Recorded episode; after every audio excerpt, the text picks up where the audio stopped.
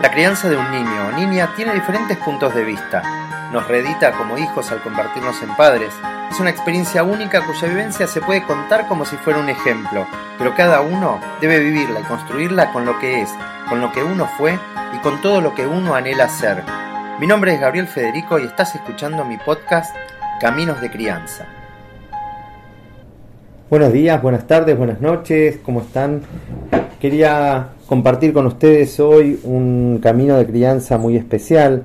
Estamos transcurriendo la semana del prematuro y quería hablar de, sobre este tema. Me parece que, es importantísimo poder considerar eh, la situación o las instancias en las cuales eh, se puede dar eh, el nacimiento de un bebé prematuro y, bueno, y hacer algunas reflexiones al respecto. Eh, hay tres situaciones o diríamos o tres instancias por las cuales un bebé podría nacer prematuro. Estamos hablando de una situación de un problema obstétrico, estamos hablando de un trabajo de parto que inicia o estamos hablando también de lo que sería una indicación clínica. Vamos a analizar un poquito cada una de ellas. Eh, problemas obstétricos, ¿sí? podemos tener problemáticas diferentes, de, diferentes motivos. El cuerpo de la madre puede no sostener al bebé, el útero o la bolsa se rompe, se fisura, no lo sostiene. Eh, esto puede traer posibles infecciones, hay una situación de reposo, eh, hay algún tipo de, de situación relacionada con el embarazo que hace que se desencadene esta situación y devenga el nacimiento de un bebé antes de tiempo.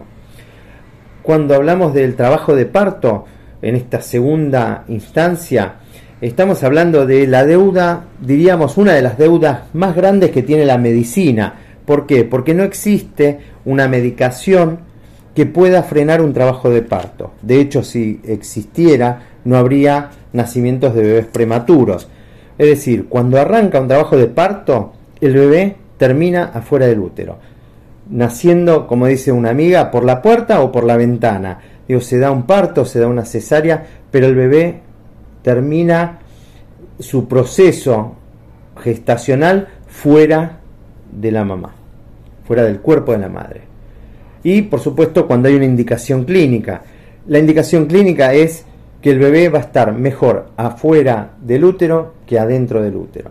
Entonces este es el motivo por el cual habría que eh, sacarlo para poder darle fuera del útero aquello que dentro no está pudiendo recibir. Estas son las tres instancias, pero por supuesto que nadie quiere tener ni sueña con un bebé prematuro.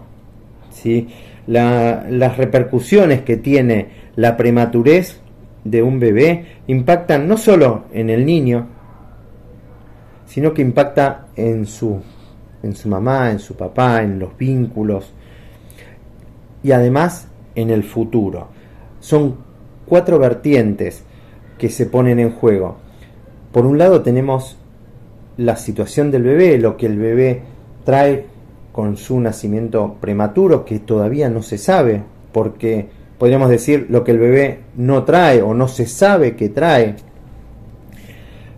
Por otro lado, tenemos un punto de vista que va a transformarse en relación a la mirada que tenga su mamá, su papá sobre, eh, sobre él, eh, él o ella. Digo, eh, un bebé prematuro se mira de una manera diferente porque se mira tal vez con lástima, con miedo, con mucha ansiedad, ¿no? Porque hay toda una situación este, que atraviesa e, este lente con el cual miramos al, bebé y nos pone, eh, diríamos, en una situación diferente.